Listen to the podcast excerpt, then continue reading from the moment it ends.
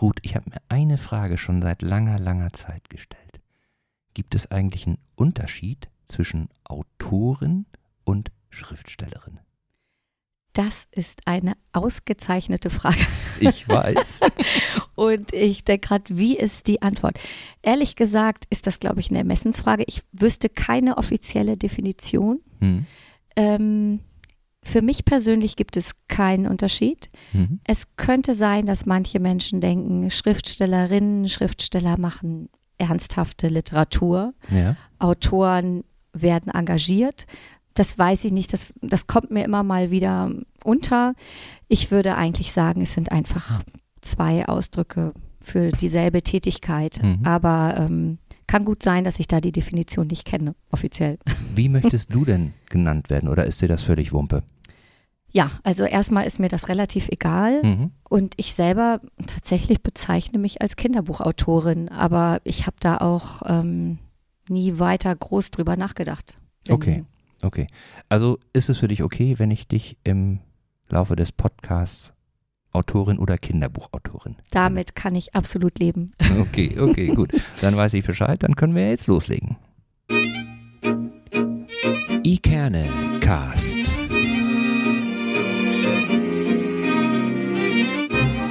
Der Podcast aus Eckernförde für Eckernförde.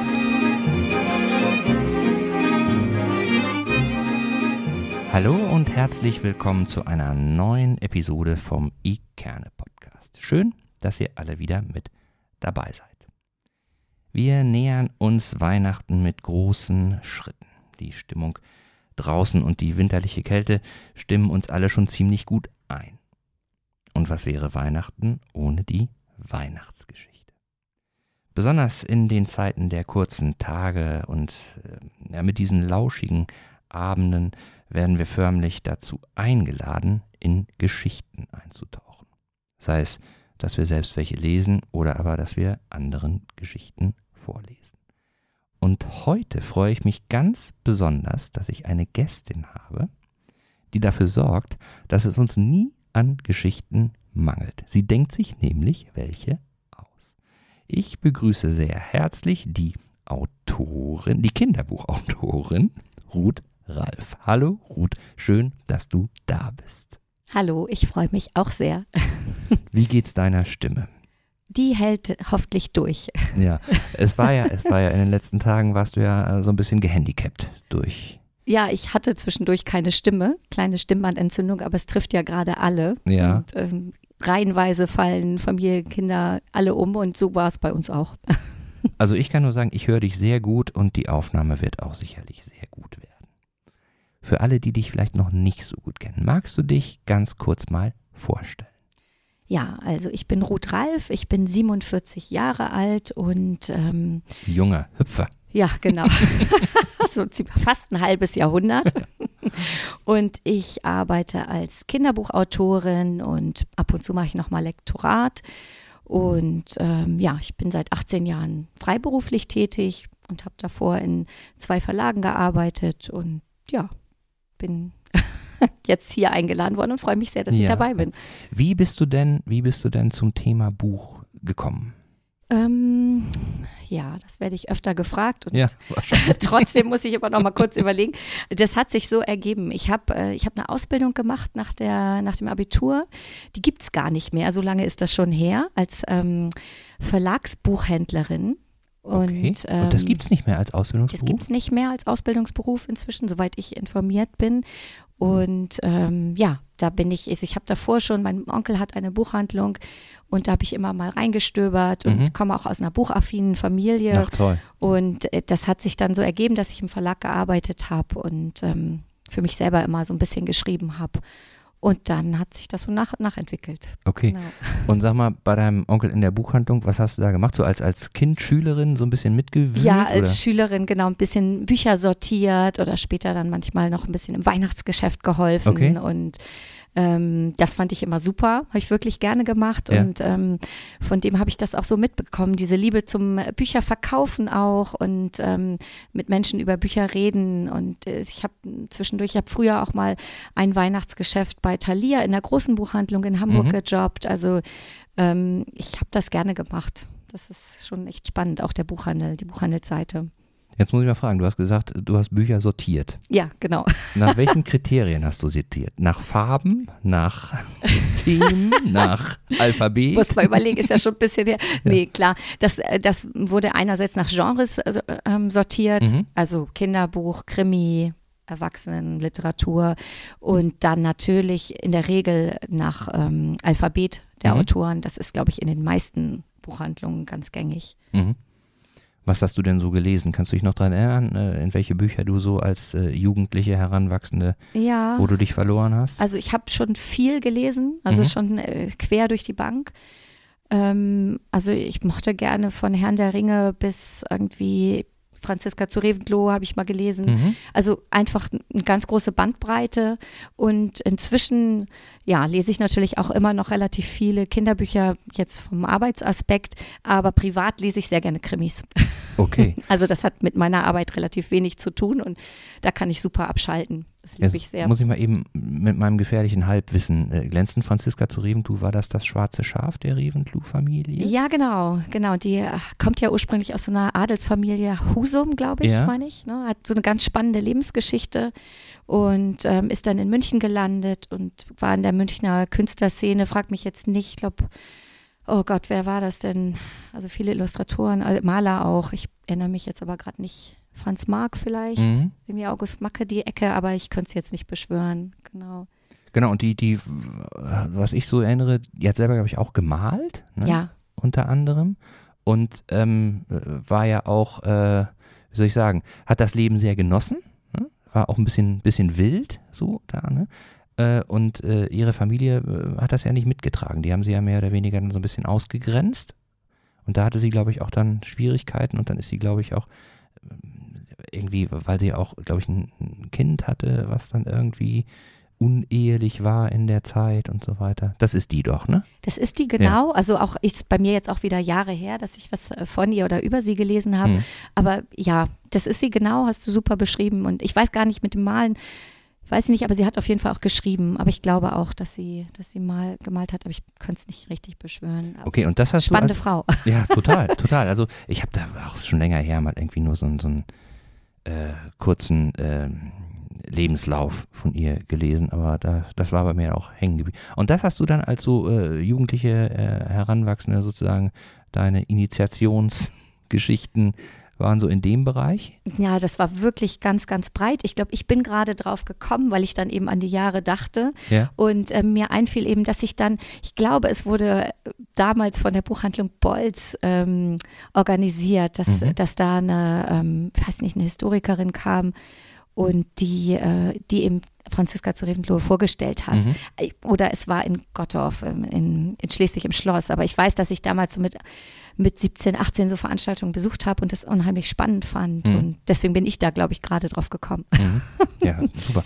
So, und dann hast du gelesen, äh, hast in der Buchhandlung deines Onkels gearbeitet. Ja. Und dann war für dich, also, Job, heißt, genau. Job, so mal reingeschnuppert. Keine Kinderarbeit. So mit, mitbekommen, was da so, was da ja, so passiert, so, genau. und dein Interesse war da. Und dann war für dich relativ klar, dass du diese Ausbildung machst oder ja, also nee, das war für mich gar nicht so klar. Ich war dann irgendwie offen, ob ich studieren will oder nicht. Ich habe mich auch für Geschichte interessiert. Das ja. hätte ich auch gern gemacht. Und habe mich dann aber einfach erstmal beworben bei Buchhandlung und eben im Verlag, bei Carlsen.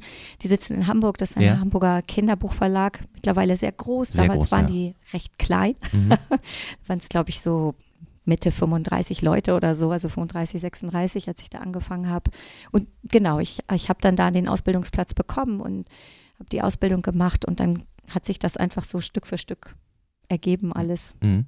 So kam. Ich, ich kenne das ja nicht, aber hat denn so eine Ausbildung zur Verlags, wie heißt es, Verlags Buchhändlerin, Buchhändlerin genau. hat ja auch dann viel mit Lesen zu tun. Ne? Also, oder, oder äh, ich stelle mir das jetzt mal ganz naiv so vor, ähm, wenn ich in eine Buchhandlung gehe, freue ich mich immer, wenn ich an jemanden gerate, äh, dem ich einfach sagen kann, ich suche ein Buch, da soll es gerne um Fantasy gehen. So, haben Sie mal eine Idee? Und dann bin ich immer total dankbar, wenn äh, mir dann jemand gegenübersteht und der sagt, ja, das habe ich gelesen. Der also nicht irgendwie dann im System nachguckt, was gibt es denn alles so zu Fantasy, sondern der einfach sagt, ich habe äh, irgendwann mal das gelesen und das fand ich spannend. So, äh, ist das eine naive Vorstellung oder funktionierte das damals so? Nee, das funktioniert auch heute noch so. Das ist natürlich nicht also, was heißt natürlich, ne? Vielleicht bekommen wir jetzt auch Anrufe und alle widersprechen, aber ich denke mal, das ist nicht Teil der regulären Arbeitszeit. Okay. Also deswegen bewundere ich Buchhändlerinnen und Buchhändler auch so, weil das einfach ähm, vorausgesetzt wird, dass das eben abends oder am Wochenende oder sonst wie wird halt gelesen. Mhm. Und das ist im Verlag genauso. Also äh, das gehört einfach noch irgendwie dazu. Es wird vorausgesetzt, ähm, die Leute müssen gern lesen, die hier arbeiten. Mhm. Und ähm, aber das kommt dann noch on top. Und mhm. das ist bei, ähm, bei ganz, ganz vielen Buchhandlungen oder Buchhändlern und Buchhändlerinnen, die lesen einfach auch sehr gerne, natürlich, aber mhm. es gehört auch zum Job, mhm. natürlich. Und das findet aber nicht, ähm, nicht während der regulären Arbeitszeit statt. Also das ist so, das ist so eine Grundvoraussetzung. Also ja. wie man arbeitet in der Bank und muss wahrscheinlich ganz gut im Rechnen ja, sein. Deswegen genau, bin ich da nie gelandet.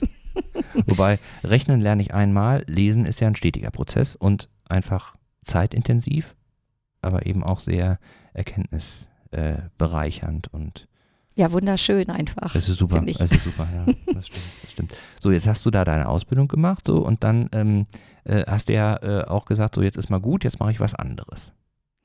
Ja. Oder wie kam ähm, das? Wie kam das genau? Die Ausbildung hat so zweieinhalb Jahre gedauert und was ich so sehr an der schätze und was ich eigentlich, wovon ich auch immer noch äh, nach all den Jahren profitiere, ist, dass ich tatsächlich in so gut wie jeder, doch in jeder Abteilung des Verlags war. Mhm.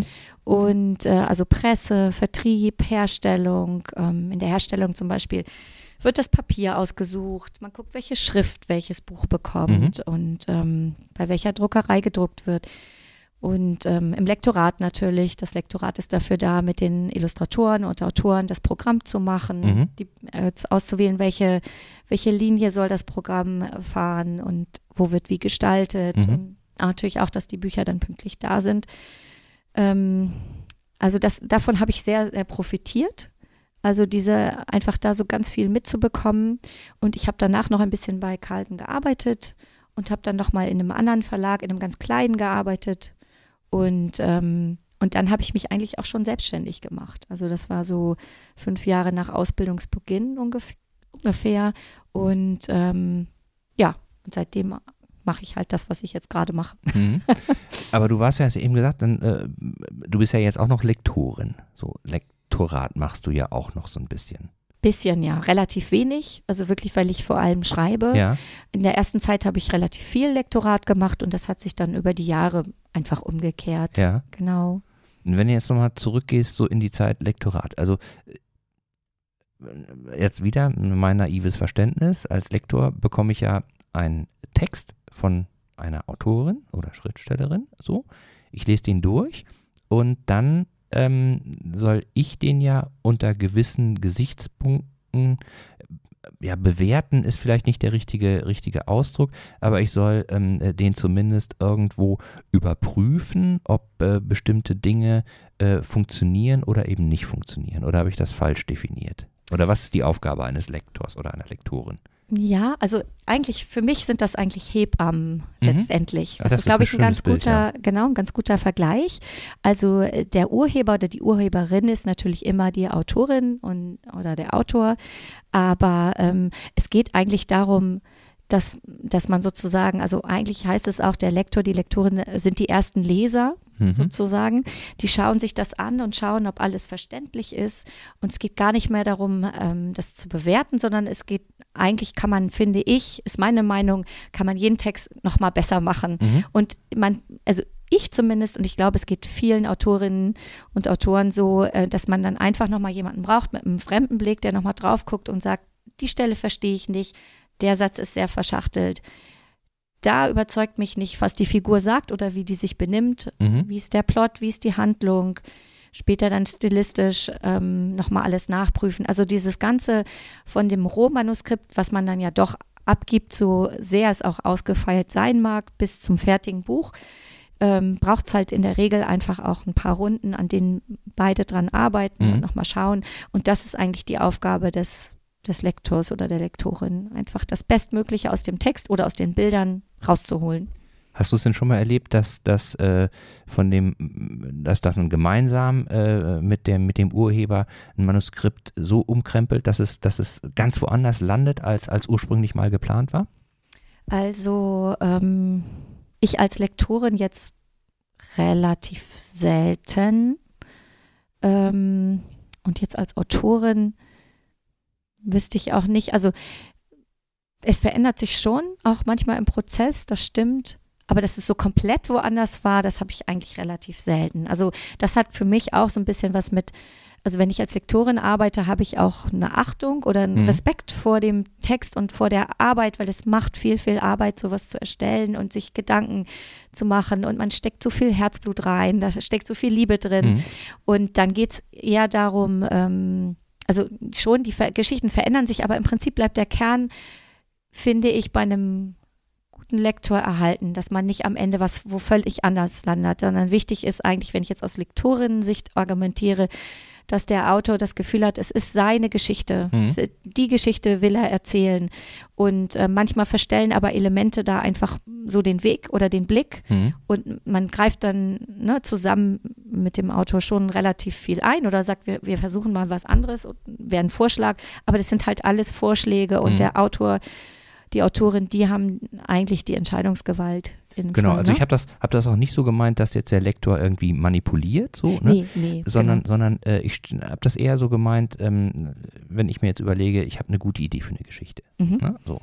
Ähm, dann äh, ist ja immer ganz gut zu wissen, wohin führt die Mhm, Geschichte. Ne? genau. Also wo ist der Unterschied Anfang, Ende irgendwie. Ne?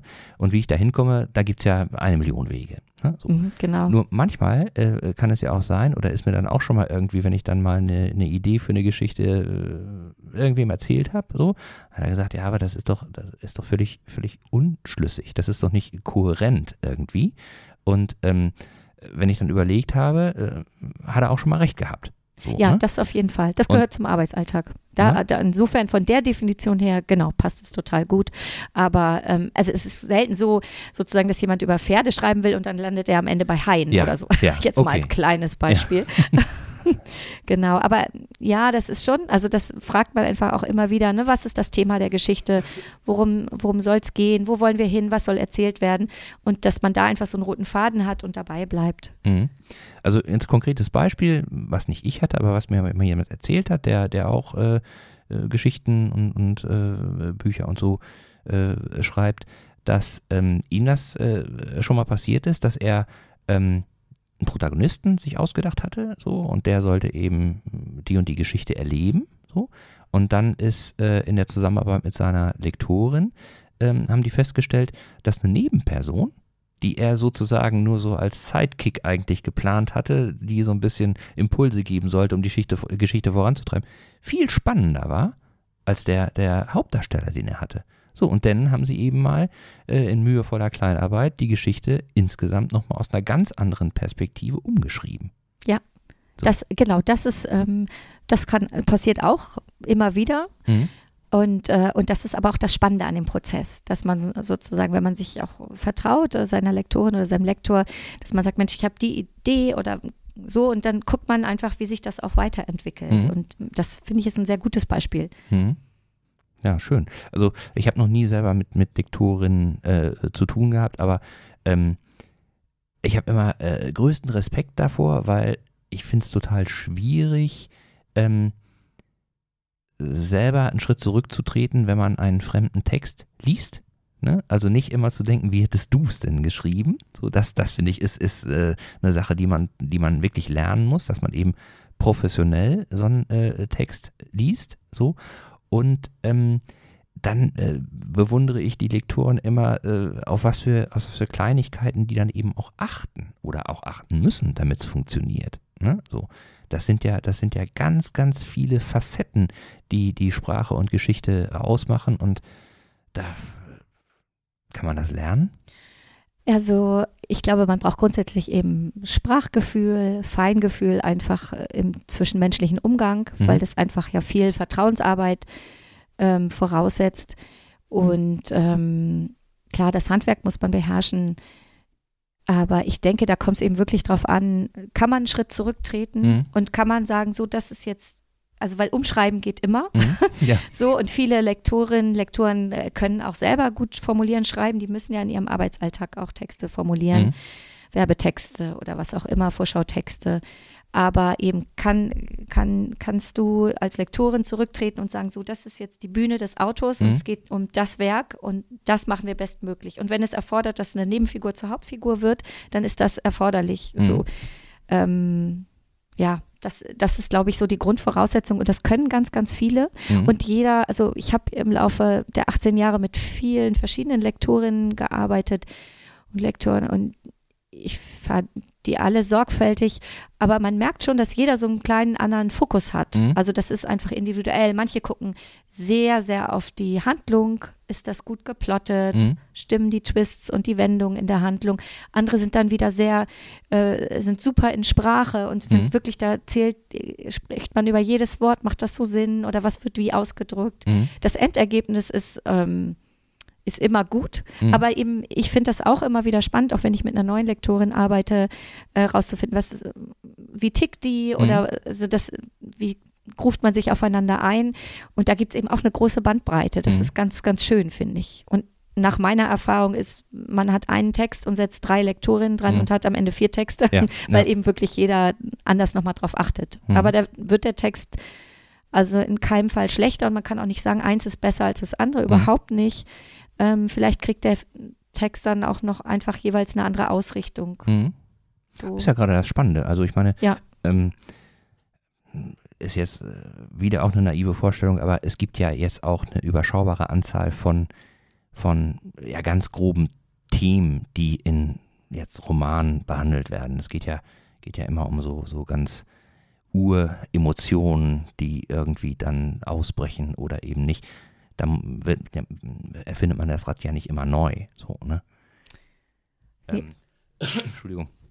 Also ähm, es geht um eine Liebesgeschichte oder, oder äh, nur wie man es ausgestaltet, da gibt es ja dann, äh, wie in der Musik auch, ähm, als, als Kind habe ich mich immer so mal gefragt, ähm, Mensch, irgendwann müssen doch mal alle Melodien erfunden sein.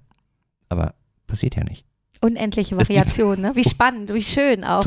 Wie, diese Vielfalt, das finde ich auch immer wieder faszinierend. Hm. Und ähm, ja, eben, man hat ein Thema und ähm, fragt mehrere Autoren an und bekommt ganz unterschiedliche also Texte. Ich habe mal bei einer Anthologie mitgemacht da, für Jugendliche, es war ein Jugendbuch, äh, da gab es geht es um, um, das Thema war einfach nur Liebe. Mhm. Mehr, mehr war nicht vorgegeben und ähm, ich glaube, wir waren fünf Autorinnen und Autoren, die da jetzt dann auch veröffentlicht wurden und die Geschichten sind so unterschiedlich Mhm. geworden und das fand ich, fand ich unglaublich faszinierend. Also, Mhm. das ist toll.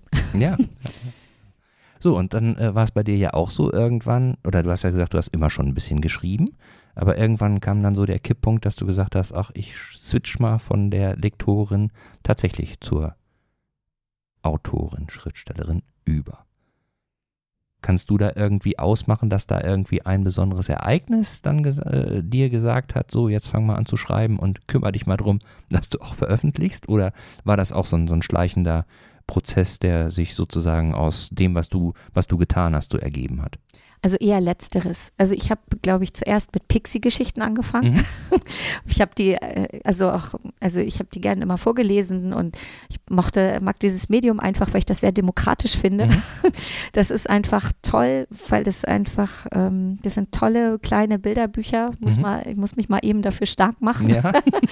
weil das, ähm, die sind irgendwie vom Preis her so, dass sich die Kinder die selber aussuchen dürfen. Und ich finde es nach wie vor spannend, wenn man mal im Laden neben so einer Pixie-Schütte steht und guckt, nach welchen Kriterien Kinder sich diese Geschichten selber aussuchen. Das Mhm. sind unter Umständen ganz andere als die Eltern oder Großeltern, die oft, äh, oft die Bücher kaufen. Und das mochte ich, das hat mich schon immer sehr angezogen. Und damit fing das so an. Mhm. Und dann habe ich ja nach und nach längere Texte geschrieben, ganz unterschiedliche Sachen gemacht. Ähm, von, ich habe auch mal Experimente, Bücher geschrieben für Kindergartenkinder und Mhm. dann mit Kindern experimentiert im Kindergarten oder also das hat sich so, ich habe eigentlich, ich werd, wurde auch oft angefragt, ähm, kannst du, hier ist ein Thema, kannst du dir vorstellen, was dazu zu schreiben oder ähm, wir wollen das und das machen und ich habe eigentlich außer bei Reiben immer erstmal Ja gesagt. Mhm. Das war so, das finde ich auch toll. Also ich habe eine relativ große Bandbreite im Alter von 1 bis 12. In Mhm. dem Alter habe ich relativ viel gemacht. Also gibt ja auch Autoren, die sind schon so sehr spezialisiert. Mhm. Und das hat sich, das ist bei mir nicht der Fall tatsächlich. Ich habe einfach immer ausprobiert und ähm, habe auch kleine Sachbücher geschrieben oder mal längere. Also das, ja, das fand ich eigentlich immer toll, weil ich einfach viel gelernt habe dadurch. Mhm. Und du hast aber direkt äh, von Anfang an äh, für einen Verlag geschrieben. Du hast nie sowas gemacht wie, wie äh, Self-Publishing oder, oder Selbstverlag oder sowas, sondern du warst dann direkt irgendwo am einem Verlag angeschlossen sozusagen und konntest dann ja, also ich habe nie Self-Publishing gemacht und ich habe da auch großen Respekt vor. Also mhm. ich finde es wirklich, wirklich toll, was die Kolleginnen und Kollegen im Self-Publishing-Bereich auf die Beine stellen, weil die einfach ja auch sich um alles kümmern. Ja. Werbung, Marketing, Vertrieb und so weiter habe ich echt großen Respekt vor. Das finde ich toll. Ähm, ich bin halt so ein Verlagsgewächs mhm. sozusagen mhm. durch meine Ausbildung und so weiter, auch klassischer Buchhandel und deswegen bin ich da jetzt nie in die Versuchung gekommen oder weil es sich einfach immer nicht ergeben hat. Ich habe einfach immer für Verlage gearbeitet, auch mhm. immer für mehrere und genau. Und sag mal, äh, war für dich denn von vornherein klar, dass du in diesem Kinder-Jugendbuchbereich äh, dich umtust oder oder ähm, ist das auch mehr so ein bisschen zufällig und äh, dann hast du gemerkt, da fühle ich mich wohl? Ja, auch muss ich auch sagen, auch letzteres wieder. Mhm. Mhm. ähm, aber ich merke jetzt schon, also jetzt ähm, arbeite ich gerade mit einer Freundin an einem, also einfach immer mal nebenbei, wenn wir Zeit finden, an einem Projekt für Erwachsene. Mhm. Und das ist jetzt so das erste Mal eigentlich, ich habe mich, also ich fühle mich einfach unglaublich wohl im Bereich Kinderbuch und eben dadurch, dass ich auch immer ganz viel gemacht habe, verschiedene Sachen, ähm, war es auch nie langweilig. Mhm. Und ähm, jetzt denke ich nur manchmal, ach, ich fände es auch spannend, vielleicht mal was für Erwachsene zu schreiben. Das probiere ich jetzt einfach mal aus. Mhm. Aber das ist so, ähm, ja, im Kinderbuchbereich fühle ich mich einfach sehr zu Hause. Mhm. Ja. Und sag mal, wie findest du denn die Themen? Das, ja, das ist eine spannende Frage, finde mhm. ich. Dass, also wenn ich Workshops in Schulen gebe oder in ähm, Büchereien oder so, dann ist das auch eines unserer Themen. Also wie fliegen einem Ideen zu, das, mhm. äh, dieser kreative Prozess. Mm, ich kann nur für mich sagen, also bei mir kommen die eigentlich rund um die Uhr. Mhm. Ich habe nicht, ich habe nicht bestimmte Rituale, die ich machen muss oder ich muss an einem bestimmten Ort sitzen zum Arbeiten oder so. Das gibt ja auch ähm, liest man ja auch immer mal wieder, dass es Autoren gibt, die immer so ganz stringent, die haben bestimmte Schreibzeiten oder ja. die haben einen bestimmten Schreibtisch oder so. Ähm, da bin ich nicht so der Typ. Also ich habe, ob ich an der Bushaltestelle stehe oder beim Zähneputzen oder ich höre was im Radio oder lese was, dann kommt es einfach angeflogen. Aber meiner Meinung nach ist auch ganz viel tatsächlich Routine daran nötig. Also wenn man also so nur alle Jubeljahre sich damit befasst, dann ist das, glaube ich, schwieriger, kreativ zu sein, als wenn man einfach in diesem Prozess drin ist mhm. und nicht mit so einem Perfektionsanspruch kommt. Das hilft mir jedenfalls. Ähm, und wenn ich nicht denke, ich muss jetzt das Ei des Kolumbus ausbruten, mhm. sondern einfach dieses Brainstormen, Spinnen, Verwerfen, nochmal umdrehen, dieses Spielerische, das mag ich sehr, sehr gern dran. Und ähm, dadurch, dass ich das eigentlich relativ kontinuierlich mache, ist das auch ein ganz zuverlässiger Prozess bei mir. Mhm. Also ich habe es relativ toi toi toi, relativ selten, dass ich irgendwie sitze und denke, oh, da fällt mir jetzt gar nichts ein oder mhm. so.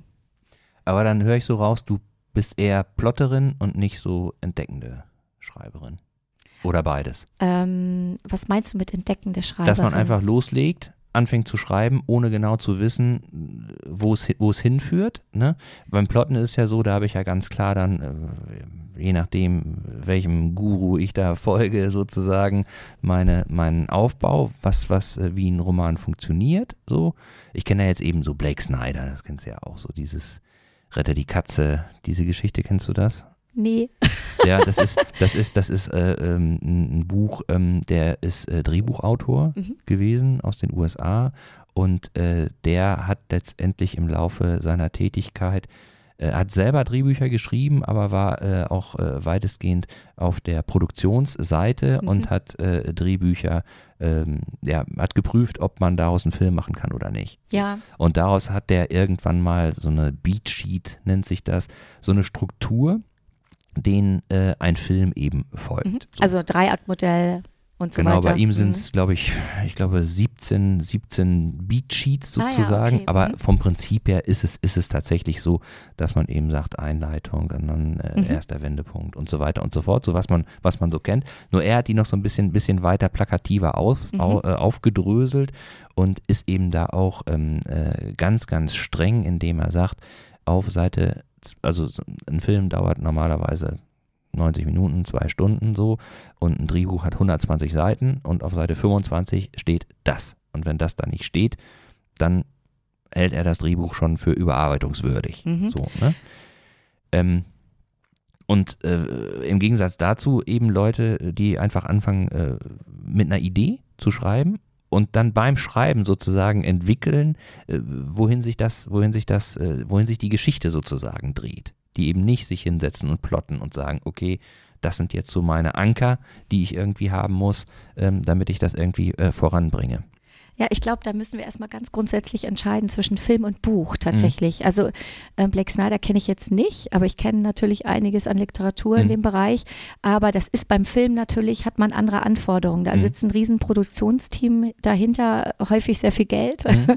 Das muss natürlich relativ strikt laufen wir bewegen uns ja im Roman-Literaturbereich, das können wir einfach mal außen vor lassen. Und es gibt natürlich, es gibt die Autoren, die drauf losschreiben mhm. Und die Geschichte entwickeln. Finde ich immer super toll, aber ich bin tatsächlich nicht so gestrickt. Mhm. Und ähm, ich habe mir eigentlich schon immer so eine kleine Struktur, selbst für eine Pixie-Geschichte habe ich mir irgendwie aufgeschrieben, was kann in Szene so und so passieren. Mhm. Also ich, ich brauche so ein kleines Gerüst und dann kann ich innerhalb der Szenen, ich kann das auch beim Schreiben nochmal verändern oder verändere das innerhalb der Szenen dann nochmal oder denke mir da frei was aus. Aber für mich ist es tatsächlich ähm, wichtig zu wissen, was will ich erzählen, wie fängt die Geschichte an, wie ist, was ist der Höhepunkt, worum geht es und äh, wie endet sie. Also mhm. das, diese Fragen kläre ich schon für mich, bevor ich loslege mit dem Schreiben. Und das habe ich auch schon immer gemacht, glaube ich. Also und die letzten Jahre ähm, also ich schreibe jetzt so seit 2018 dicke Kinderromane. Mhm. Vorher habe ich eben auch viel für Jüngere geschrieben und auch ähm, dünnere. Und da merke ich jetzt so im Laufe dieser ganzen Bücher, bin ich tatsächlich auch so dahin gekommen. Ich habe teilweise mal in einer Dramaturgin gearbeitet, ich habe Workshops gemacht ähm, zum Thema Plotten. Das finde ich schon sehr spannend. Ich, für mich ist es so, ähm, wenn es dogmatisch wird, dann, dann wird es für mich anstrengend. Ja, ja. Aber ich finde für mich hilfreich, so bestimmte Strukturen zu haben. Und es ist schon ganz gut äh, zu gucken, wo setzt man die Auflösung, wo ist der Höhepunkt, wie läuft es drauf zu. Und ich mag das gerne. Ich finde es sehr, sehr spannend, so diese Mechanismen oder die Strukturen von Geschichten zu untersuchen oder auch festzusetzen, bevor ich schreibe. Aber ich fühle mich dadurch auch nicht eingeengt beim mhm. Schreiben, mhm. weil ich ja immer noch frei genug bin, alles zu verändern. Ich bewundere das sehr an Autoren, die, die einfach mit dem Gedanken anfangen und losschreiben. Das ist so die eine Seite und die andere arbeitet dann eher so wie ich. Mhm. Ähm, ich weiß gar nicht, was so mehr ist. Und dann gibt es natürlich auch noch Zwischenformen. Aber klar, genau. Klar. Also Dogmatik ist da, ist da gerade so bei kreativen Sachen natürlich äh, nicht immer so. Gibt es aber auch. Gibt es auch. Begegnet auch. einem auch da. Aber, aber ähm, muss man ja auch mögen. Das sind die Geschmäcker ja auch unterschiedlich ja. so, ne? Ja. Ähm, nur ich, also selbst, selbst bei so einem Podcast jetzt wie heute, ne, überlege ich mir ja auch so, äh, was könnte man besprechen, was könnte interessant sein und ähm, äh, unbewusst ist da ja auch immer so eine gewisse Dramaturgie drin und irgendwie so ein roter Faden, den man irgendwie äh, verfolgt. So, ne? Und ähm, mir würde es, mir würde es eben schwer fallen, äh, ohne so ein, so ähm, Rettungsanker sozusagen in so ein Gespräch reinzugehen. Also da bin ich, bin ich vollkommen, vollkommen bei dir, dass eben so ein, so ein Plot, so ein grober Plot ähm, wichtig ist. So, ähm, was ich dann aber immer nur, wenn ich das versuche zu verschriftlichen, irgendwie sehe, dass ähm, es leicht ist, die Dinge so aufzuschreiben, wie man sie gerne oder wie man sie sich vorstellt, so, ist aber sterbenslangweilig für einen anderen, das zu lesen. Weißt du, was ich meine? Also, also äh, diese Geschichte äh, Show Don't Tell, so, das ist ja nun mhm. auch irgendwie was, äh, was äh, mhm. auf der Hand liegt. Ja, aber es ist nicht leicht, aber genau. Es ist sau schwer. ja, finde ich auch. finde ich auch.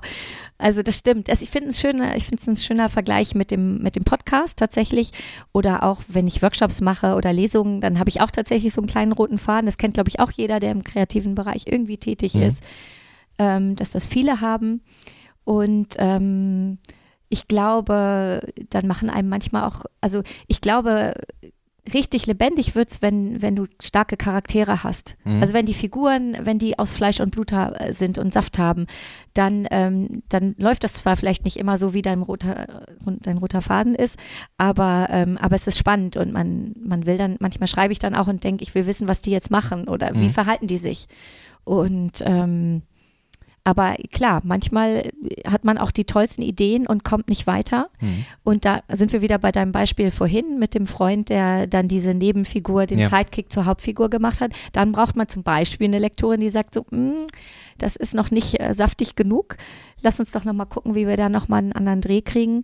Und dann muss man doch noch mal umstrukturieren, Mhm. tatsächlich. Also da muss man einfach dranbleiben und auch auf sein Gefühl hören, dass man denkt, oh, was, also wenn ich mich beim Schreiben selber schon langweile, dann denke ich, nee, das Ja. muss noch mal anders sein. Wie sieht denn dein Schreibprozess aus? Also wenn du jetzt einen Roman schreibst, so ähm, äh, ist das so, dass du, dass du, ja, dann machst du dir irgendwie so einen so einen- Plot im weitesten Sinne, eine Idee, wie die Geschichte laufen soll, so. Ähm, machst du es dann auch so, ich habe das mal irgendwie, ich war mal in Lübeck im Thomas Mann Haus ähm, oder im, im Buddenbrook-Haus im Thomas.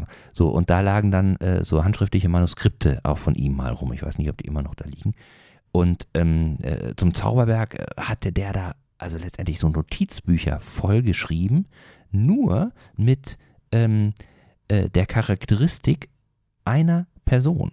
Ne? Dann hat er sich eine komplette Lebensgeschichte sozusagen, das, was davon im Buch auftauchte, weiß ich jetzt gar nicht so, aber der hatte eben einen, einen Charakter erschaffen äh, und konnte die Geschichte von seiner Geburt bis zu seinem Tod in allen Einzelheiten da irgendwie äh, erzählen. Also äh, wenn ihn einer gefragt hätte, was hat er denn dann und dann gemacht, so hätte der eine Antwort gehabt. Ist das bei dir auch so, dass, die, dass du die Figuren so detailliert entwickelst und, und Also das ist natürlich wirklich äh, Creme de la Creme. Mm, ja, ja, ja. Und äh, ich weiß aber von, äh, von vielen Autoren, die so arbeiten und ich mache das auch. Also ich glaube nicht für jede Figur so akribisch. Ähm, das würde ich vielleicht machen, wenn ich jetzt einen Bestseller hätte und nur ein, ein. Roman alle drei Ja. Jahre schreibe, dann arbeitet man, glaube ich, auch nochmal anders. Aber im Prinzip mache ich das auch schon so und auch viele Autorinnen und Autoren, die ich kenne. Also das, ähm, man muss seine Figuren schon sehr gut kennen und im Griff haben. Ja, Oder oh, sie haben einen im Griff. ja, ja. Das ist ja so eine, so eine Beziehung, die man führt.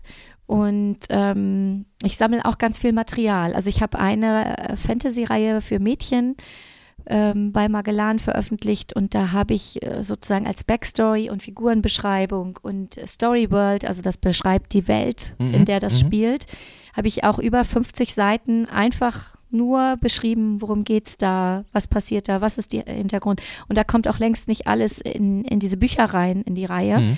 Aber das sind halt Fragen, die man sich vorher stellen sollte oder muss. Und ähm, das macht auch unheimlich viel Spaß, so eine Welt zu erschaffen Mhm. und die Figuren Das ist zu erschaffen. Soul Horse Geschichte oder Nee, das meinst ist da? tatsächlich die Hüterin der Die Hüterin der Schmetterlinge, Schmetterlinge, genau. mhm. Also da bin ich schon, das spielt in einer, ähm, also spielt schon bei uns, aber ähm, spielt in verschiedenen Orten. Der erste Band spielt in, in der Provence Mhm. und der zweite kommt im Januar, der spielt in Irland.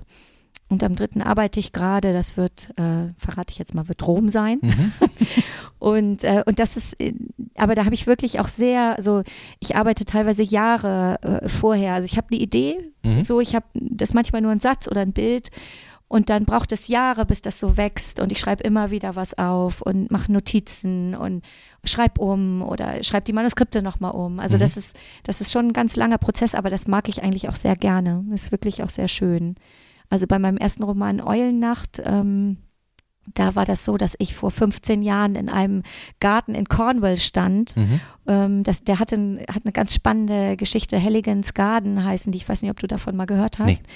Die, ähm, das ist irgendwie über 400 Jahre alt, äh, auch oft in, also lange, lange in Familienbesitz gewesen und ist dann im Zuge des, äh, der zwei Weltkriege ähm, ist die Familie eben nach und nach ausgestorben und dann ist der Garten verwuchert, verwildert. Und der wurde in den 80er Jahren von einem Manager, meine ich, wiederentdeckt. Also ich müsste das nochmal nachlesen, wer das genau war. Äh, jedenfalls war das dann letztendlich so, das wurde auch von der BBC begleitet, Mhm. dass über Jahre, die diesen Garten freigelegt haben, mit archäologischen Methoden nachgeguckt haben, wo welche Beete waren, wo welche Pflanzen waren und, ähm, und die den Garten wiederhergestellt haben. Das ist eine der Attraktionen in Südengland. Also Okay. wunderschön, wunder, wunderschön wirklich. Und ähm, da stand ich und hatte, so- hatte so ein Bild im Kopf von so einem Mädchen am Teich. Und dann hat das aber letztendlich doch 15 Jahre gedauert, bis ich dann eine Geschichte über, also der, der erste Roman spielt eben in einem fiktiven Helligensgarten. Ist, Mhm. ist nicht genau der, aber im Prinzip der Ort und ich schreibe auch noch ein bisschen was drüber. Und ähm, ja, das, das dauert dann eben einfach manchmal und das hat dann auch sehr viel Material gekostet. Mhm. deswegen, also meine nächste Frage wäre nämlich gewesen, wie lange brauchst du? Wie viel Zeit kostet es, einen Roman zu schreiben? Aber das ist ja dann im Grunde gar nicht greifbar, weil Vorarbeit findet ja dann stets und ständig äh, statt und irgendwann verwendest du eine Idee oder eben es dauert 15 Jahre, bis du bis du da sozusagen, bis es gereift ist, dass, Ja, es, dass also- es rauskommt. Das ist auch ganz spannend. Tatsächlich kann ich das auch gar nicht so konkret sagen. Ich bin relativ schnell im Schreiben. Also Mhm. ich, ich schreibe relativ schnell. Also wenn ich die Ideen dann im Kopf habe, dann das funktioniert ganz gut. Und ähm, ich lerne einfach immer noch, dass ich mich sozusagen beim Schreiben nicht selber lektoriere. Ja, Ganz ja. wichtig, ganz Ja. wichtiger Punkt. Also einfach erstmal zu schreiben. Also ich habe dann vielleicht mal meine Szenenplan oder habe überlegt, worum es so geht. Dann schreibe ich einfach drauf los und versuche auch wirklich einfach zu galoppieren. Ich habe die Bilder im Kopf. Das ist wie so ein Film Ja, und das schreibe ich und beschreibe ich. Das ist eigentlich für mich der alleranstrengendste Prozess, muss ich sagen. das Teil Schreiben. des, Teil des, also diese erste Fassung sozusagen. okay, Und dann schalte ich meine innere Lektorin ein, dann ist die dran und das macht mir mit dem Plotten davor eigentlich am meisten Spaß. Also dann nehme ich den Text auseinander, dann, dann schmeiße ich Sachen weg, dann schreibe ich um, dann stelle ich was um, überarbeite ich zigmal. Das macht mir unglaublich viel Freude und ähm, dieses Plotten davor, das braucht halt bei mir immer relativ lange. Also bis ich dann irgendwie weiß, worum geht es genau, dafür brauche ich auch eben relativ viel Zeit. Aber dieser eigentliche erste Schreibprozess, das geht bei mir immer relativ schnell in wenigen Wochen bis Monaten. Aber dann zieht sich natürlich wieder mit der Überarbeitung. ja. Das ist bei anderen anders. Also ich kenne ich kenn eine Autorin, wenn die eine Seite am Tag schafft, äh, dann ist die super zufrieden. Und dann sitzt die aber auch. Also das ist dann auch schon fast druckreif so. Ja. Und ich produziere dann vielleicht ein paar mehr Seiten, aber ich brauche das auch, weil sonst würde ich mich zu sehr hemmen. Also mein Schreiben funktioniert anders. Ich überarbeite dann und ähm, habe dann auch Ideen, die einfach, also es ist ein bisschen wie in Trance manchmal schreiben. Dann Ja. kommen mir auch Sachen und ich lese das hinterher durch und denke, hey, wo habe ich die Idee denn? Und das mag ich sehr gerne. Also diese unterschiedlichen, das ist wie so eine Zwiebel irgendwie, wie Zwiebelschichten, Hm. wie das Buch dann entsteht. Ich habe ich hab da immer noch äh, Heinz Strunk, kennst du ja wahrscheinlich, Ja. ne? Nach Notat zu Bett, hast du das schon mal? Nee, habe ich nicht gelesen. ist ein relativ neues Buch von ihm. Da beschreibt er letztendlich äh, sein Leben als, als äh, Schriftsteller, seine Tagesabläufe und ähm, äh, wird natürlich wenig übers Schreiben an sich so, aber äh, dann äh, beschreibt er eben auch, dass er sich hinsetzt so und wieder nur äh, eine Seite am Tag geschafft hat und die war dann auch Mist und dann musste er sie auch wegschreiben, so äh, wegschmeißen. Ähm, da stelle ich mir einfach auch wirklich, ich meine, ich, ich merke es ja selber an mir, wenn, wenn ich mal mich hinsetzen will, um, um irgendwie mal was aufzuschreiben. Es dauert ja auch eine Weile, bis man so in den Mut kommt, ne? dass man irgendwie, bei mir zumindest, oder ist das bei, kannst du dich hinsetzen und sagen, so, jetzt geht's los und schwupps, Naja, also teilweise muss ich ja, wenn ich Abgabetermine habe. Ja. Aber das Buch klingt von Heinz Strunk so, als ob ich mir das mal besorgen werde und auch ja, nochmal gibt es lesen auch als werde. Hörbuch und so, das ist wirklich nett. Ja, eben, das kenne ich natürlich auch. Ne? Also ich habe jetzt bei Eulennacht zum Beispiel war das so, da habe ich manchmal den ganzen Tag an einem Absatz gearbeitet Mhm. und äh, am nächsten Tag äh, blieb dann irgendwie ein halber Satz davon übrig Ja. oder so. Ne? Also das ist ähm, das, das ist manchmal mühsam, da braucht man langen Atem und manchmal denkt man, und manchmal schreibt man dann fünf Seiten und denkt, super, das Ja. blei- bleibt so oder so. Ne? Also das, das ist auch so ein bisschen magisch, finde ich. Mhm. Und, ähm, und das ist aber schon manchmal echt ein einsamer Prozess, ein harter Prozess. Man muss weil man sich, sein, ja, ne? weil man einfach muss echt so ein bisschen masochistisch veranlagt sein, glaube ich, weil weil es einfach, ähm, man muss ja immer wieder versuchen, mit einem fremden Blick auch seinen eigenen Text anzugucken und Mhm. Und äh, mit ein bisschen Erfahrung sieht man dann halt auch, ist das jetzt gut oder finden das jetzt auch mehr Menschen als du selbst gut? Ja, ja, ist dann ja. Mehrwert, darum geht es ja bei Literatur. Ne? Also, wir, also es ist ja einerseits so ein kreativer Prozess, sich selber auszudrücken und zu finden und so weiter. Aber bei Literatur geht es dann halt auch darum, kann man das so verpacken, dass es auch noch andere Leser erreicht, dass sie es spannend finden, dass man irgendwie was weitergibt oder eine Magie transportiert. Und ähm, sonst könnten wir alle nur Tagebuch schreiben und Mhm. das ist es eben auch nicht. Und ja, das ist manchmal ganz, ganz beglückend, besonders in den Momenten, wenn man jetzt, neulich war ich in einer Grundschule äh, in Fleckebü und habe da eine Lesung gegeben. Es hat so viel Spaß gemacht. Das sind so die, das ist so dann die Belohnung. Mhm.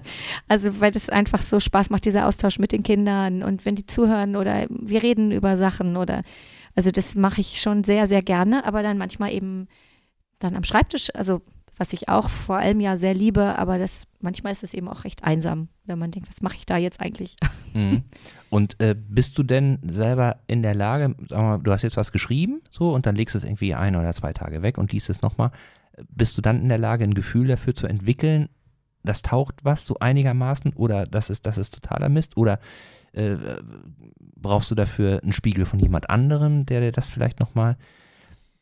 Die Frage geht dahin. Ich stelle mir das total schwierig vor, was du eben sagtest, ähm, sich hinzusetzen, was zu schreiben, so. Und natürlich ist es ein Riesenunterschied, schreibe ich es für mich, so, oder soll das, soll das auch irgendwann mal ein anderer lesen, so.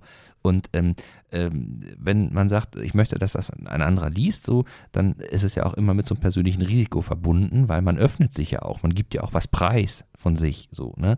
Und, und kein Mensch hat es ja gerne, äh, wenn er ähm, äh, alle möchten ja irgendwie anerkannt und geliebt werden auf eine Art. Und wenn dann irgendwie einer sagt, das ist ja totaler Bockmist, was du da, das hat man ja auch nicht so gerne. Nee, das hat, glaube ich, keiner gerne. genau. Hast du da irgendwie so, so einen Filterprozess, wie du dich da so ein Stück weit schützen kannst vor solchen Erfahrungen? Also, oder? ja, ich, also ich, ich, schon, also ich glaube, dadurch, dass ich es jetzt einfach über 20 Jahre mache, mhm. habe ich also erstmal so ein bisschen Erfahrung gesammelt. Also, dass ich nicht gleich bei jedem denke, wow, super, ja. da klopft gleich der nächste Preis an die Tür. Ja. Und, äh, und ich bin eh relativ selbstkritisch. Aber andererseits habe ich mir die letzten Jahre antrainiert, eben, weil das äh, hatte ich auch eine echt wirklich tolle Lektorin, die, ähm, also, die ich wirklich also sehr, sehr geschätzt habe. Die ist dann, ähm, ähm, hat jetzt die Branche gewechselt sozusagen, deswegen arbeiten wir nicht mehr zusammen, aber die war wirklich, die hat mich dann zwischendurch angefleht, also die hat mir es beigebracht, mal Sachen früher zu schicken. Mhm. Sie gesagt hat, komm, zeig's, ne? und, und das war toll, also das war ein guter Prozess für mich, mal nicht drauf zu sitzen und 20 Mal drüber zu gehen, sondern einfach eben relativ schnell mal zu sagen, guck mal hier, ähm, und das, das ist auch gut, also ich habe, also mein, ähm, also mein Werkzeug da ist wirklich, dass ich dass ich einfach einige Leute habe, denen ich Texte zeige. Mhm. Und äh, wo ich weiß, da kriege ich eine ehrliche Antwort, aber ich kriege auch eine achtsame Antwort. Mhm. Mhm. und ähm, dass ich eigentlich den Leuten vertraue. Also ich, ähm, dass ich denen einfach sage, so, das ist jetzt hier die erste Fassung, was fällt denn dir da auf oder wie findest du das oder so. Und, und das, ähm, das ist für mich dann immer bereichernd, weil es mhm. immer ganz spannend ist, was denen auffällt. Und natürlich, aber ich habe auch jedes Mal Schiss.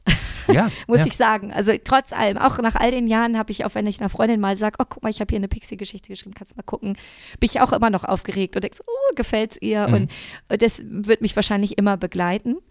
Und, ähm, und dann ist es schön, wenn man einfach Menschen hat, die sagen, Mensch, ja, das und das gefällt mir total gut. Guck mal, bei dem und dem ähm, bin ich darüber gestolpert und das macht mir eigentlich auch Spaß. Also ich arbeite einfach gerne noch, bastel so gerne an diesen Geschichten und feile. Und das ist dann auch meine Motivation, dass es besser wird und auch meine Motivation ist rauszugeben. Mhm. Also eben nicht, also ich habe dann weniger Angst vor der Verletzung, als dass ich möchte, dass es besser wird. Mhm. Das ist, glaube ich, auch ein ganz entscheidender Punkt. Ne? Also äh, ich habe mal gerade so äh, mir überlegt, wie es denn bei mir wäre. So, ne? Und ähm, äh, man muss ja schon ausdauernd und beharrlich sein, um eben auch das Ziel zu haben, eine Geschichte besser zu machen. So, ich könnte mir vorstellen, dass ich es irgendwann dann leid bin, zum zehnten Mal zu überlegen, wie ich jetzt diese Szene anders äh, schreibe. Dass ich es dann einfach so lasse und dass ich dann auch sage, so, dann mach's doch besser, wenn du. Das ist auch schön. Also das, das denke ich manchmal nur, also ich bin ja echt äh, finde ich auch gesegnet, gerade so mit, ähm, also ich freue mich einfach, ich habe viel positives Feedback bekommen mhm. und ich, also ich lese relativ wenig äh, Kritiken. Also mhm. jetzt, oder manchmal gucke ich aber natürlich schon rein oder so. Und das denke ich nur manchmal, ne, wenn einer so was total zerreißt, ich denke, mach's doch besser. Ja, ja. aber an sich, also während des Schreibprozesses habe ich das eigentlich nie. Also da bin ich eher so ein Terrier mhm. tatsächlich. Also da bin ich wirklich, Terrier passt, glaube ich, ganz gut. Äh, da lasse ich erst los, wenn ich wirklich das Gefühl habe, so jetzt ist es wirklich rund. Mhm. Und wenn mir das auch von meiner Lektorin gespiegelt wird, dass wir sagen, so jetzt sind wir zufrieden, jetzt ist gut. Mhm. Und dann muss man es aber auch loslassen. Und dann gibt es Leute, die mögen es und dann gibt es Leute, die mögen es nicht. Aber dann habe ich meine Arbeit getan. Aber ich muss an diesen Punkt kommen, wo ich weiß, ich habe mein Bestes gegeben und ich überarbeite es sonst noch 27 Mal, ja. wenn es das erfordert. Das ist einfach, das macht mir aber auch Spaß. Das mhm. ist ja meine Arbeit letztendlich oder mhm. der Prozess oder ein, ein wichtiger Teil meiner Arbeit.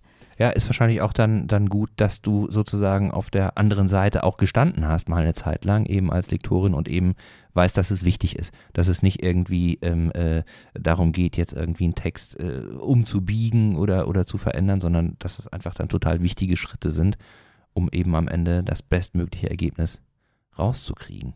Ja, das hilft mir sicher. Also das hilft mir, glaube ich, schon, dass ich weiß, wie die Prozesse in den Verlagen ablaufen mhm. und wer was braucht.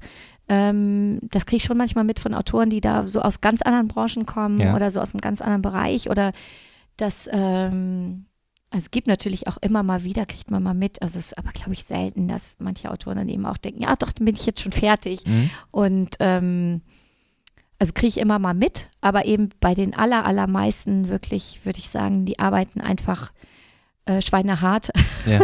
und mit ganz viel Liebe und Leidenschaft so wie ich auch. Und das, deswegen macht man diesen Beruf, glaube ich, auch einfach. Ja, und ich glaube auch so, so ein Stück äh, irgendwie ähm, äh, selbst, bleibende Selbstzweifel irgendwie ist ja auch dann ein Stück weit Antrieb, ne?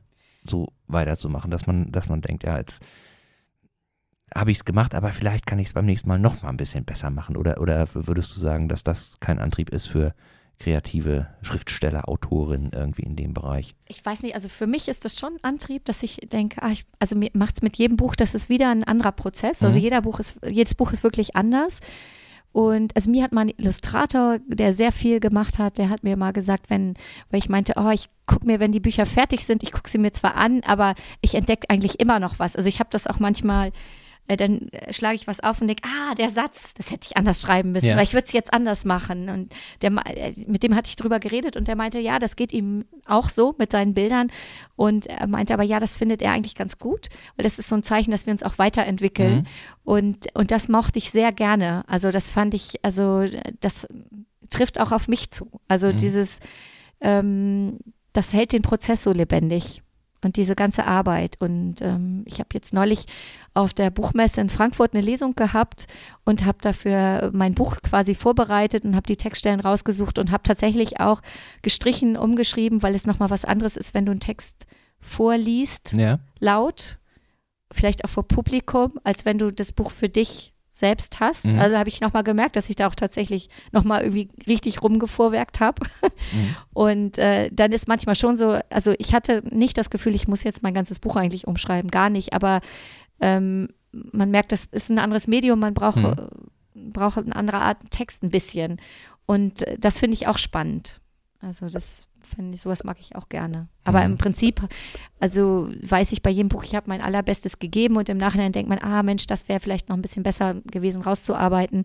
Aber ich bin glücklich damit und stolz drauf und mhm. freue mich und aber habe bei jedem Buch dann wieder das Gefühl, ah, jetzt mache ich es aber noch mal ein bisschen mhm. besser oder beachte noch das und das oder so. Das, das macht halt auch ganz viel Freude ja, und Spaß. Das ist, ja. das ist einfach echt äh, ein Impulsgeber so für Sachen. Jetzt hast du ja gerade schon gesagt, du hast gerade ein Buch rausgebracht und das ist ja auch wie soll ich sagen, ähm, spooky. Oder? Ja, also dieses Jahr sind also drei Bücher sozusagen von mir erschienen. Das eine war ist sehr eben, fleißig. Der, ich war, ja, wobei eben ne, die Vorarbeit ja. ist halt dann eine andere, ist nicht alles dieses Jahr geschrieben. Es dauert ja, aber die Erscheinungstermine fielen dann so. Und genau, ich habe eben ähm, im Sommer ist der erste Band dieser äh, Fantasy-Reihe für Mädchen erschienen, Hüterin der Schmetterlinge. Und dann ist jetzt im Herbst Spooky erschienen, das ist, ähm, das eine war bei Magellan und das andere bei Carlsen. Und da geht's, ähm, bei Spooky geht es um Geister und KI. Das ist so, genau, das ist auch nochmal, also nicht Fantasy, aber eben auch nicht, nicht Realgeschichte. Mhm. Und hast du denn in deinen äh, äh, Geschichtenromanen, die du vorher geschrieben hast, äh, auch schon mal so, so äh, Bezug gehabt zu digitalen Medien und, und äh, zu diesem ganzen neumodischen Kram, den, äh, den jetzt Kinder und Jugendliche so also, ja, also Handy und Computer und so spielten schon eine Rolle, mhm. in, auch gerade in den Realgeschichten, ist klar. Also mhm. ist ja auch unser aller Alltag. Aber das Thema KI, damit hatte ich mich jetzt eben vorher gar nicht so viel beschäftigt. Mhm. Und das fand ich auch unglaublich spannend. Und was, was ich an den Büchern spannend finde, ist ähm, diese Kombination aus Geistern, mhm. also so einer, Ge also ja, eben Gruseln und, und dieser Supertechnik mit KI, also das zusammenzubringen, dass das eine stringente Welt ist, das, das war eine große Herausforderung und hat aber auch Spaß gemacht. Mhm. Und war das eine Idee, die dir so gekommen ist oder ist das so eine Sache, die äh, mehrere Leute sich ausgedacht haben? Nee, das ist schon eine Idee, die mir gekommen ist Und ähm, also da hatte ich auch eine Lektorin im Verlag, wo wir gesagt haben, ah Mensch, wir haben was für Jüngere gemacht, wir wollen mal was für Ältere machen. Mhm. Und ähm, dann haben wir so ein bisschen hin und her überlegt und dann war da auf einmal, ich gemerkt, da war Robert, der äh, als Mensch in der Welt, also in der Familie mit Geistern lebt. Mhm. Und dann, also das ist ganz oft so, dass ich so ein Bild habe oder einen Aufhänger, habe ich schon mal gesagt. Und dann von da aus entwickelt sich alles. Das ist mhm. wie so der rote Punkt und dann geht der Faden so weiter. Und ähm, dann gab es die KI namens Medusa, die hat Medusa im Kopf und dachte, oh Mensch, und der wird bedroht. Und dann hat es eben auch wirklich ganz viel Arbeit gekostet, zu gucken, wie funktioniert das alles, wie wird die Geschichte. Aber ich habe eben oft einfach so immer diesen Ausgangspunkt und mhm. das hilft mir auch da dann dran zu bleiben. Mhm. Und ich habe äh, den Roman nicht gelesen, aber mal so ein bisschen quer gelesen, geht ja auch so ein bisschen um Datenschutz im, im Internet und so und um Mobbing und, und äh, eben, ja, so auch die klassischen, Datenschutz ist jetzt nicht ganz klassisch, aber auch so die, die, die klassischen Konflikte, die die äh, Kinder, Jugendliche miteinander so, so haben und äh, der Ansatz, den ich habe, hast du eben schon so ein bisschen, so ein bisschen beantwortet. Aber es geht ja auch so ein bisschen darum, Mobbing ist ja auch, kann ja auch Cybermobbing sein. So, ähm, wie gehst du denn mit Kritik um, die anonym im Internet zum Beispiel äh, unter irgendwelchen äh, Veröffentlichungen von dir so geschrieben wird?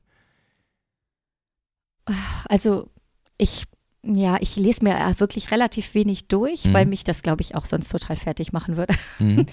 Und ich freue mich einfach über die tollen Sachen. Und bei den anderen Sachen äh, gucke ich schon, also ähm, ist das berechtigt oder nicht? Also, weil ich finde, es gibt also zwischendurch denke ich, ah Mensch, ja, das ist, das ist toll, da mhm. ist echt ein guter Punkt, das merke ich mir mal. Und dann ist aber eben, sind auch Sachen dabei, wo man denkt, das ist jetzt einfach nicht der Geschmack mhm. von der Person, die das geschrieben hat. Das ist okay. Mhm. Also, aber dann kann ich auch deren Meinung einfach stehen lassen und sag so, das ist jetzt deine Meinung. Ich bin aber auch wirklich, muss ich dazu sagen, jetzt nicht so äh, verbreitet oder bewegt mich so sehr in den sozialen Medien. Mhm. Also das, da bin ich auch schon relativ vorsichtig. Ich bin jetzt nicht bei Twitter oder bei Facebook oder mhm. so. Deswegen komme ich auch relativ wenig, glaube ich, damit in Berührung. Mhm. Also ich bin manchmal erschrocken, also wenn ich das, ähm, wenn ich einfach so diese Diskussionen, betrifft ja nicht nur Autorinnen und Autoren. Alle. Alle. alle ja. Also das, dieses Diskussionsniveau, das erschreckt mich. Also das macht mich fertig, das finde ich schlimm. Und, ähm, und ich versuche da nicht, ich bin jetzt nicht eine von denen, die sich dem auch so aussetzt. Mhm. Also das mache ich nicht. Das ist auch nicht, da habe ich auch nicht ähm, das Anliegen. Ja, also nicht, dass ich jetzt, äh, dass ich jetzt irgendwie sage, da, äh, deine Bücher werden schlecht bewertet. Überhaupt nicht. Nur nee, dieses, nee, nee, aber es passiert ja, natürlich immer wieder, ist bei jedem so. Bei allen Büchern, die da, also kannst ja auf Amazon gehen, selbst die tollsten Bestseller, ja. gibt es dann drei Prozent schlechte Bewertungen. Ja. Und das finde ich, also ich finde schon auch gut, sich das auch mal anzugucken. Das ist auch wichtig, finde ich. Und, ähm, und dann sieht man aber relativ schnell, hat das Hand und Fuß oder nicht. Also hat sich da jemand wirklich das, die Mühe gemacht und das Buch richtig gelesen und hat berechtigte Kritik, dann ist das super und bereichernd und hilft. Und dann gibt es Leute, die wollen vielleicht ihren Frust rauslassen oder was auch immer, was die Motivation ist, das weiß ich nicht, aber das ähm, klicke ich dann weg und denke, ja, okay. Ja, also äh, ich bin drauf gekommen, weil, weil jetzt äh, bei Kindern und Jugendlichen ist es ja dann nochmal noch mal extremer, weil ähm, äh, da ja dann teilweise auch wirklich äh, Dinge geschehen, die weit unterhalb der, der Gürtellinie sind und sich immer versteckt wird in dieser Anonymität. So, ne? Und ähm, äh, was du eben schon sagtest, äh, Twitter und Facebook und so weiter, ähm, ich bin jetzt seit ein paar Wochen, Monaten, äh, bin ich umgeswitcht zu so einem dezentralen äh, Netzwerk, Mastodon und so. Das, das funktioniert einfach ein bisschen anders. Es äh, dauert auch einen Moment Mühe, sich da einzufuchsen, aber die Erfahrung, die ich da gemacht habe, ist, toi, toi, toi, aktuell geht es tatsächlich um Themen. Es geht nicht darum, irgendwie äh, einen bloßzustellen oder irgendwie zu sagen, du bist doch der größte Idiot, der hier rumläuft, sondern dann wird eben gesagt, nee, ich bin anderer Meinung. So. Und dann, bisher ist es auch so, dass die Leute das auch stehen lassen können. Das völlig okay ist, wenn man einfach, wie du schon sagtest, man hat einen anderen Geschmack oder man hat auch vielleicht das in einer Stimmung gelesen, die, die jetzt nicht so passte, dass, dass man es einfach so mal lassen kann irgendwie. Ne? Und ähm, da, äh, also wenn das da um fallen sollte in eine andere Richtung, bin ich da auch wieder weg. Aber das ist ja eigentlich, also ich hoffe sehr, es bleibt so, mhm. weil das ist natürlich wiederum auch das ganz Tolle und Faszinierende an den sozialen Medien, dass ich denke, man kommt mit Menschen in Kontakt, die, mit denen würde man äh, aus anderen Erdteilen oder sonst wie mit mit denen würde man sonst nie sprechen. Und Mhm. das, das ist ja so, das ist ja die ganz große Faszination und auch, dass die Schwelle so niedrig ist. Also es ist halt Fluch und Segen zugleich wie mit allen Sachen oder mit vielen Sachen. Und, ähm, und man kann das ganz fürchterlich missbrauchen und es kann ganz wunderschön sein. Also wenn mir Kinder schreiben oder, oder ähm, Fans oder so schreiben, oh, ich habe das so gerne gelesen, ich freue mich darüber, das ist was ganz Wunderbares. Und, ähm, und ja, es ist eben wie mit allen Sachen.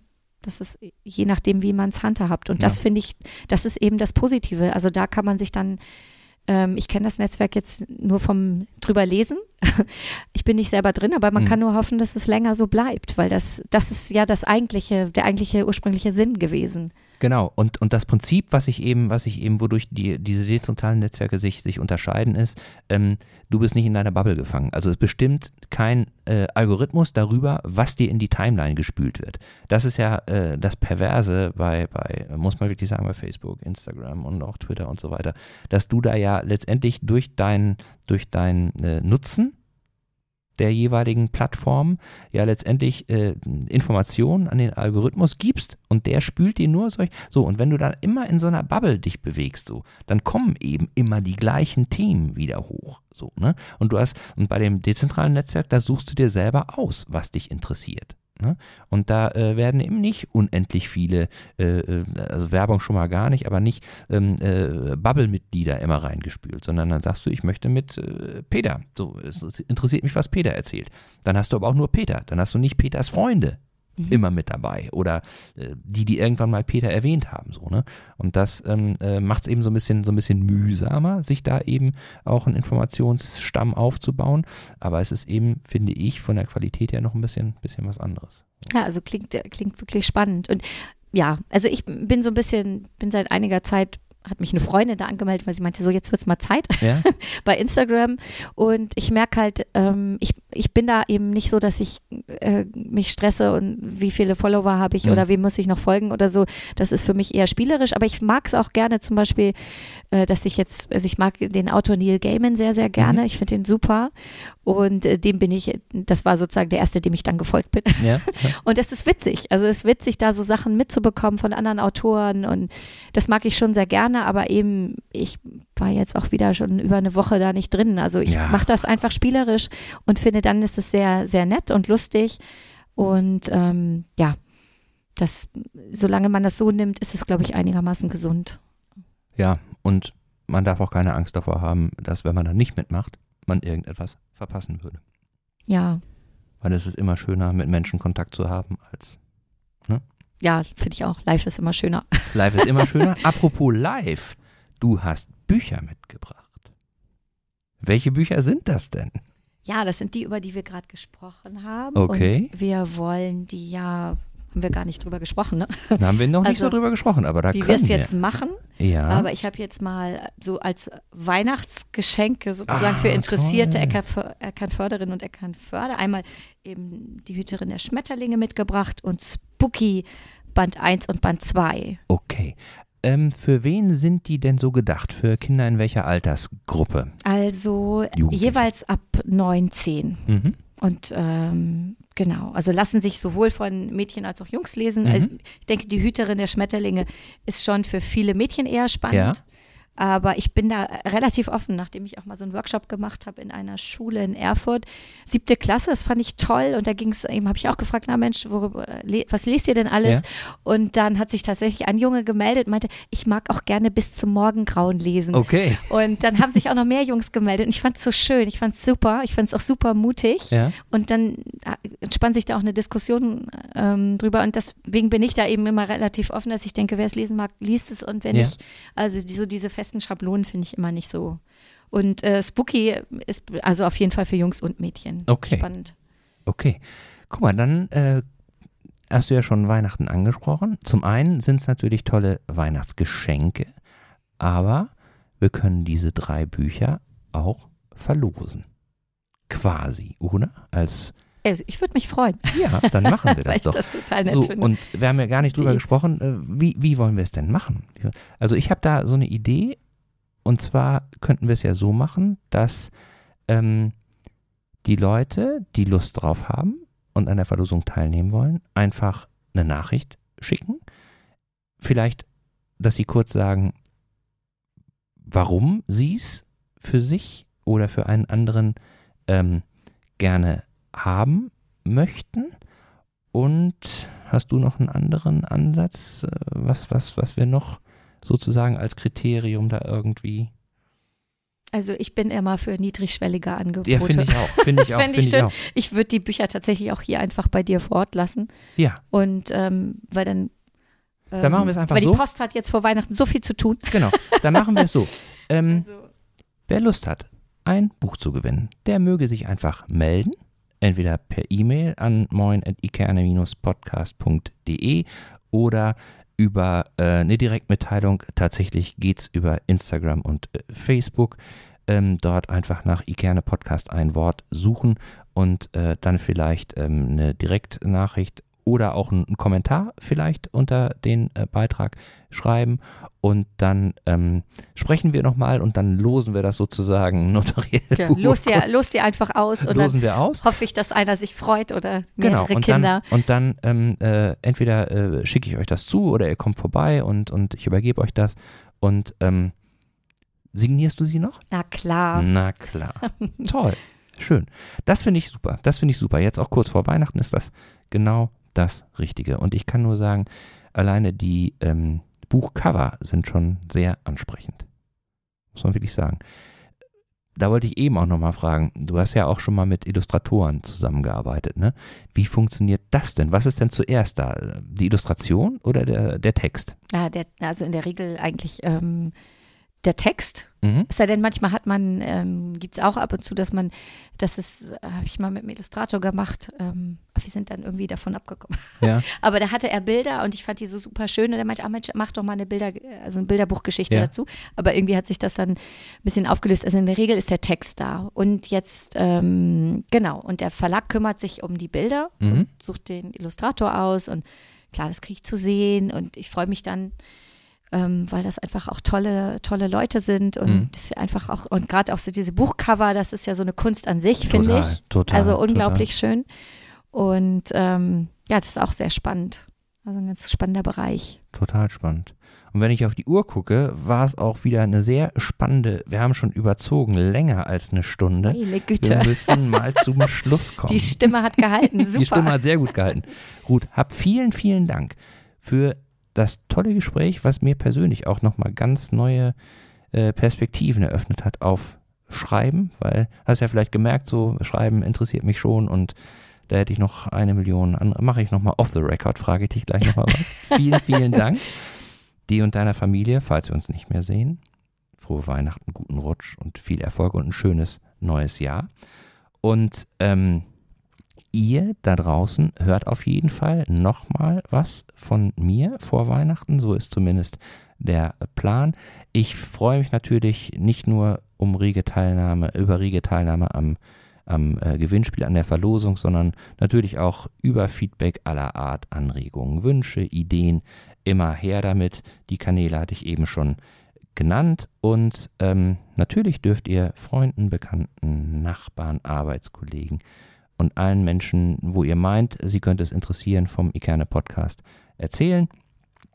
Je mehr Leute das hören, desto toller kann ich das Angebot gestalten und wir haben noch weiter lange eine schöne Zeit zusammen. Bis dahin, bleibt stabil. Bis bald. Tschüss. Danke, Ruth. Tschüss. Tschüss.